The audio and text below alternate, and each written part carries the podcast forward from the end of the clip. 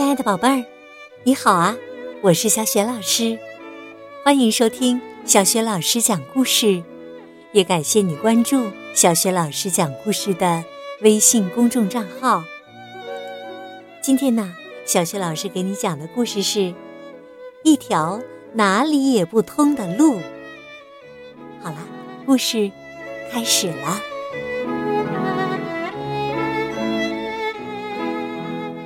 一条哪里也不通的路。村子的出口分成三岔路，第一条路通往海边，第二条路通往城市，第三条路哪里也不通。小马丁早就知道这第三条路哪里也不通了，因为他问过每个人。每个人的回答都一样。那条路啊，嘿 嘿，那条路哪里也不通的，走了等于白走。那到底会走到哪里呢？哪里也到不了。要是这样，当初干嘛造它呢？没有人造它，它一直就在那儿。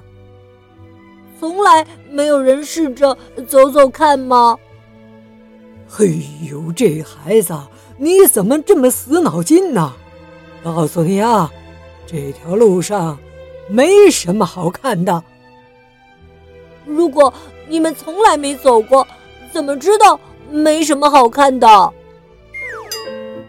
小马丁不断的追问，终于被人家取了一个绰号，就叫做。死脑筋，但是啊，他并不在意，继续左想右想，那条路到底通到哪里去？等他长得够大，再也不必牵爷爷的手，就可以自己过马路了。有一天呐，他起了个大早，往村子外头走。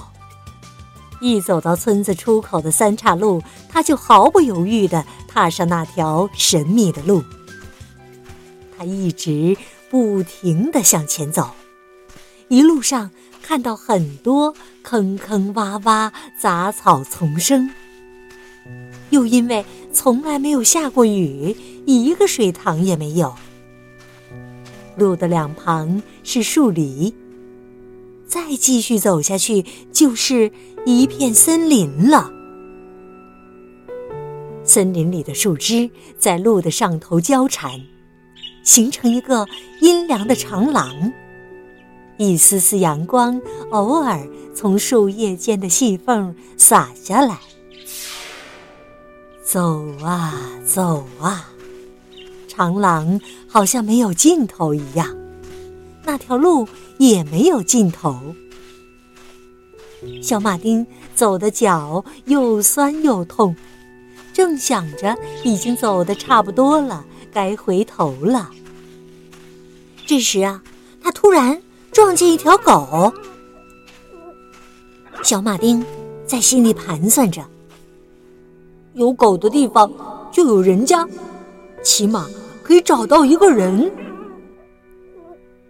那条狗向他跑过来，不停地摇着尾巴，舔他的手，然后走在他前面带路，还不时回头确定小马丁是不是跟在后面。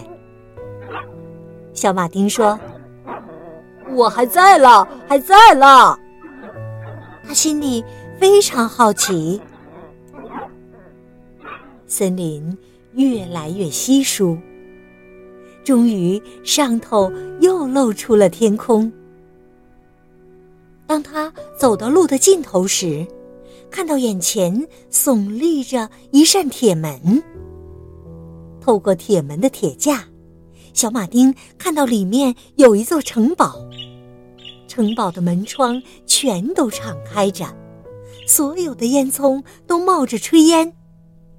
阳台上站着一位美丽的夫人，正在向他招手，并用爽朗的口气对他说：“进来吧，进来吧，死脑筋的小马丁！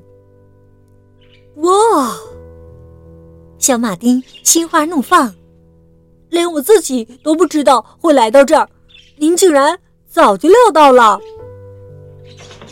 他把铁门推开，穿过大庭院，走进城堡的大厅。女主人这时也下楼来到这里。小马丁向女主人鞠躬致敬。女主人美丽优雅，穿着打扮比童话里的仙女和公主还讲究，而且性格很开朗。她笑着问小马丁：“，所以你不相信喽？相信什么？相信别人说的。”这条路哪里也不通啊！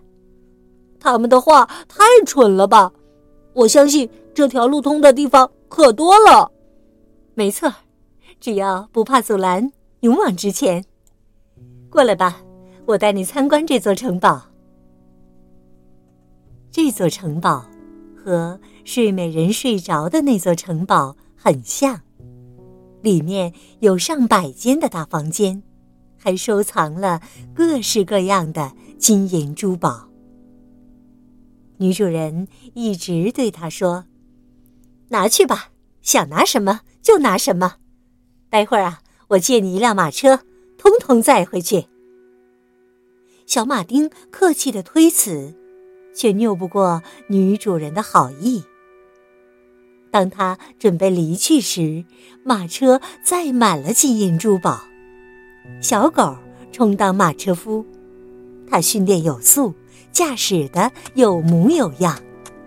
遇到马匹打瞌睡或者走偏了，还会对它们汪汪叫。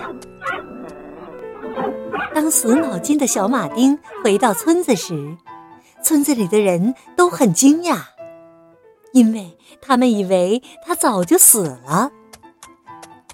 马车在广场前停下。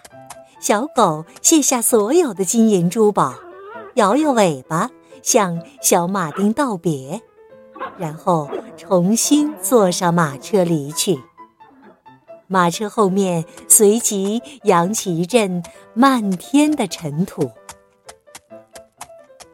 小马丁把厚礼分赠给所有人，不管是不是朋友。他把自己精彩的探险经历重复说了上百遍，每次一说完呢，就有人赶紧回家，驾着马车冲向那条哪里也不通的路。但一个接着一个，他们总是在当天晚上就返回了，总是因为怄气把脸拉得好长。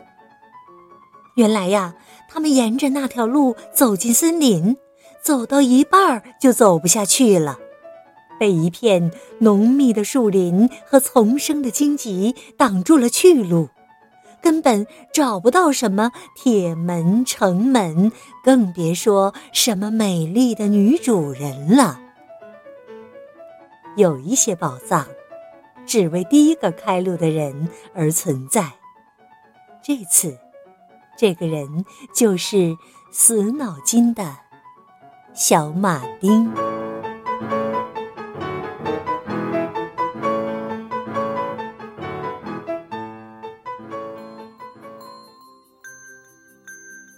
亲爱的宝贝儿，刚刚啊，你听到的是小学老师为你讲的故事《一条哪里也不通的路》。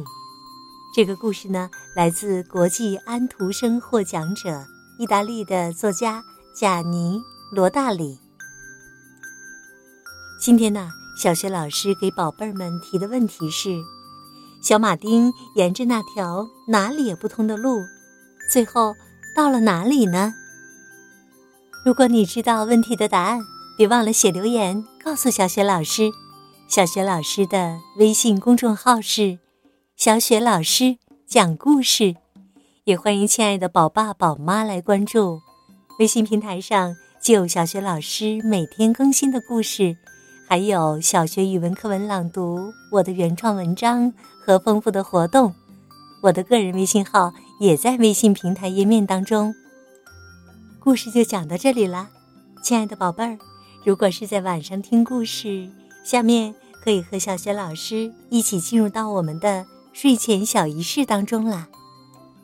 首先呢，还是和身边的人道一声晚安吧，给他一个温暖的抱抱，一个晚安吻。然后盖好被子，闭上眼睛，想象着身体从头到脚。都非常的柔软放松，就像一颗柔软的果冻一样。祝你今晚做个好梦，晚安。